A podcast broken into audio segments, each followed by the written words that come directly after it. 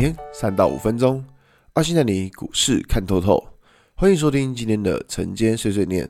大家早安，我是阿信。今天是一月十八号，礼拜一。现在为大家整理一下上礼拜的美国股市。道琼指数下跌一百七十七点，跌幅零点五七个百分点。next 下跌一百一十四点，跌幅零点八七个百分点。S&P 五百指数下跌二点八二点，跌幅零点七五个百分点。费城半导体指数下跌六十二点。跌幅二点零六个百分点，可以看到美股上礼拜四大的时候全部都下跌了。那下跌的其实主要原因是在于说是美国零售数据其实并不好，这个影响到就是整体大家对于这股市的信心。那另外在于说啊，就是美国疾病管制中心它有强调，就是说英国变种病毒现在目前正在美国蔓延，所以说就是呃，我这样讲。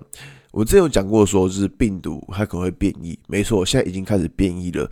那辉瑞已经呃个 Moderna 这两间公司呢，他们都宣称说疫苗对于这个病毒还是有效的。所以说呃这边就是要观察一下后续的状况，看疫情到底能不能缓和。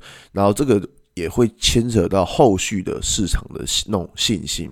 那么回到台股来看呢，上礼拜的台股，嗯，上礼拜五的台股应该算是蛮有趣的。就我们知道说，台积电在礼拜四召开法说会，那当时在礼拜四的文章其实就跟大家讲，就是说，因为台积电的法说会的资本支出，其实在法人这一部分他已经了解了，法人就已经先知道消息，所以说台积电讲的算是符合预期，并没有所谓的优于预期这件事情。所以我们看到一间公司它的法说会符合预期。那就会造成怎么样？像上礼拜台积电股价就是开高走低，一路往下杀。那其实这部分可以看到，除了台积电之外，它周遭的相关供应链啊，像是做设备仪器的，也是一样，就是开高走低往下杀。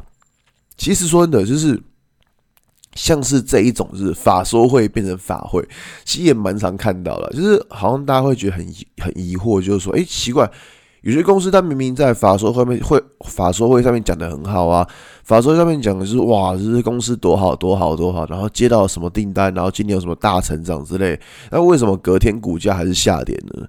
其实这个原因是在于说啊，不管你公司讲了什么，就如果你公司要召开法说会，可能其实在法人这一块，他们就会先去把公司的营收啊或者获利，先去做一个那种沙盘推演。所以大概的情况他们已经知道了，那只接下来就是看公司讲的有没有是符合他们预期，或者是优于预期。就好比说台积电讲的就是哦，到大盘就是不是台积电，台电讲的就是说哦，整体状况就是符合法人的预期。所以说可以看到上礼拜就是上礼拜五的股市就一直往下杀。那如果说以上礼拜五的状况来说，其实会觉得说。这个位置指数可能就需要整理了，原因是在于说，我们看到上一次台积电召开法说会之后，后来连续往上涨，涨了一阵，涨了一阵子之后，后来就盘整了将近三个月，所以这边可能会想说，会不会是跟之前会有一样的类似的状况？所以大家在那边操作的时候，我觉得还是小心一点。尤其是最近可以看到，就是外资在选择权这部分，其实买盘也在缩手了，代表说他们对于这个位置其实也没有说这么的继续看好。所以我觉得说在这边操作的话，就像之前讲的，大家要思考一下，如果盘面从趋势盘变成一个盘整盘，那操作难度其实就会增加。操作难度增加的情况之下，你在盘中乱追高杀低，其实就会比较不适合，你的赔钱的几率就会增加。所以我觉得说这个是。现在的盘势跟过去几个礼拜的盘势差别最大最大的地方，我觉得这边的操作应该是会稍微多小心一点，就是我觉得这样子比较好啦，好吧？那今天节目就到这边。如果你喜欢今天内容，记得按下追踪关注我。如果想知道更多更详尽的分析，在我专案给通勤族的标股报告书里面有更多股市洞察分享给大家哦。阿信神经碎碎念，我们明天见，拜拜。